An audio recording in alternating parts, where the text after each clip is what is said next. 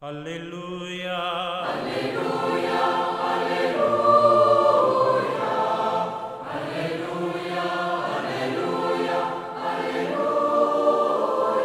Hola, ¿qué tal queridos amigos? Aquí estamos en esta reflexión en este día domingo, el quinto de Pascua, donde vamos a reflexionar ahí el Evangelio en Juan capítulo 15, los primeros ocho versículos, donde Jesús afirma, yo soy la verdadera vid y mi Padre es el viñador. Para expresar justamente la vida cristiana, el apóstol y evangelista Juan utiliza una imagen sumamente elocuente, la vid, que para él es Cristo. Pero enseguida introduce la del viñador, que es el Padre. Mientras que en las parábolas sinópticas se presenta a Dios con los rasgos de un propietario, Juan habla del cultivador, del viñador, que se preocupa directamente de la viña para que dé cada vez más fruto. Desde esta comparación enseguida se percibe que la revelación de Jesús no es tanto un proyecto cuanto una vida. Al igual que de la viña de Isaías se decía que Yahvé la había plantado y cuidado con esmero, ahora esto mismo se afirma del Padre. La intercomunicación del Padre y Jesús con su obra es lo primero que se pone de relieve en esta comparación. Aunque esta figura de Dios que trabaja su campo o cuida los suyos no es nueva, Aquí en la imagen de la vid y los sarmientos se muestra como más cercana e íntima. Dios como un viñador delicado. Cada vez se está poniendo más de relieve que el Evangelio de Juan es una revelación del Padre tanto como del Hijo. El discurso de la vid manifiesta que la vid y los sarmientos forman una estrecha unidad y que el Padre considera los sarmientos como una verdadera prolongación de la vid. Cuando Jesús diga que Él es la verdadera vid, quiere manifestar que en Él se compendia todo cuanto se afirmaba en el Antiguo Testamento de Israel como viña electa del mismo Yahvé. Meditar sobre estas palabras de Jesús sobre la vid y los sarmientos significa percibir la relación que nos liga a Él en su dimensión más profunda. Yo soy la vid, ustedes los sarmientos. Es una relación aún más profunda que aquella que existe entre el pastor y su rebaño, que meditamos el domingo pasado. En el Evangelio de hoy descubrimos dónde reside la fuerza interior de nuestra fe. ¿Dónde reposa esta relación aplicada a nosotros los hombres? ¿No contrasta esto con nuestro sentido de autonomía y de libertad, es decir, con nuestro sentimiento de ser un todo y no una parte? Esto reposa sobre un acontecimiento bien preciso que el apóstol San Pablo, con una imagen también sacada de la agricultura, llama un acodo. En el bautismo, nosotros que éramos aceitunados de naturaleza salvaje, hemos sido injertados en Cristo. Hemos llegado a ser sarmientos de la verdadera vid y ramos del olivo bueno. Todo esto por la fuerza del Espíritu Santo que nos ha sido dado.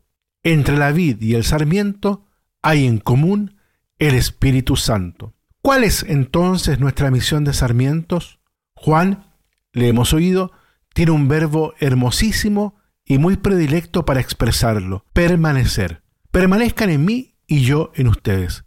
Permanecer unidos a la vid y permanecer en Cristo Jesús significa ante todo no abandonar los empeños asumidos en el bautismo, es decir, no ir al país lejano como el hijo pródigo, sabiendo bien que uno puede separarse de Cristo de golpe, de un solo salto, dándose a una vida de pecado consciente y libre, pero también a pequeños pasos, casi sin darse cuenta, día tras día. Permanecer en Cristo significa también algo positivo y es permanecer en su amor.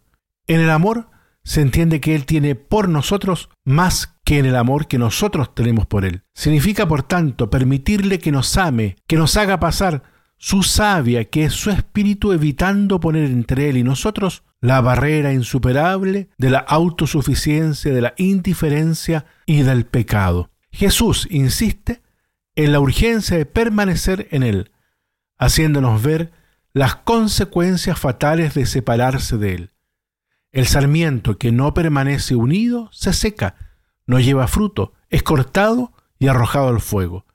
No sirve para nada, porque la madera de la vid, a diferencia de otras maderas que cortadas sirven para tantos fines, esta, sin embargo, es una madera inútil para cualquier otro fin que no sea el de producir uva. Uno puede tener una vida pujante externamente, estar lleno de ideas y de salud, producir energía, negocios, hijos y ser, a los ojos de Dios, madera seca para ser echada al fuego apenas termine la estación de la vendimia. Permanecer en Cristo entonces significa permanecer en su amor, en su ley. A veces significa permanecer en la cruz, perseverar conmigo en la prueba, como nos va a decir Jesús en Lucas 22 pero no solo permanecer quedando en el estadio infantil del bautismo, cuando el sarmiento apenas ha despuntado y se ha injertado, sino más bien crecer hacia la cabeza, hacia Cristo, llegar a ser adulto en la fe, es decir, llevar frutos de buenas obras. Para un tal crecimiento hay que ser podado y dejarse podar. Todo sarmiento que lleva fruto, mi Padre lo poda para que lleve más fruto. ¿Qué significa que lo poda? Significa que corta los brotes superfluos y parasitarios para que concentre toda su energía en una sola dirección y así realmente crezca. El campesino es muy atento cuando la vid se carga de uva para descubrir y cortar las ramas secas o superfluas para que no comprometan la maduración de todo el resto.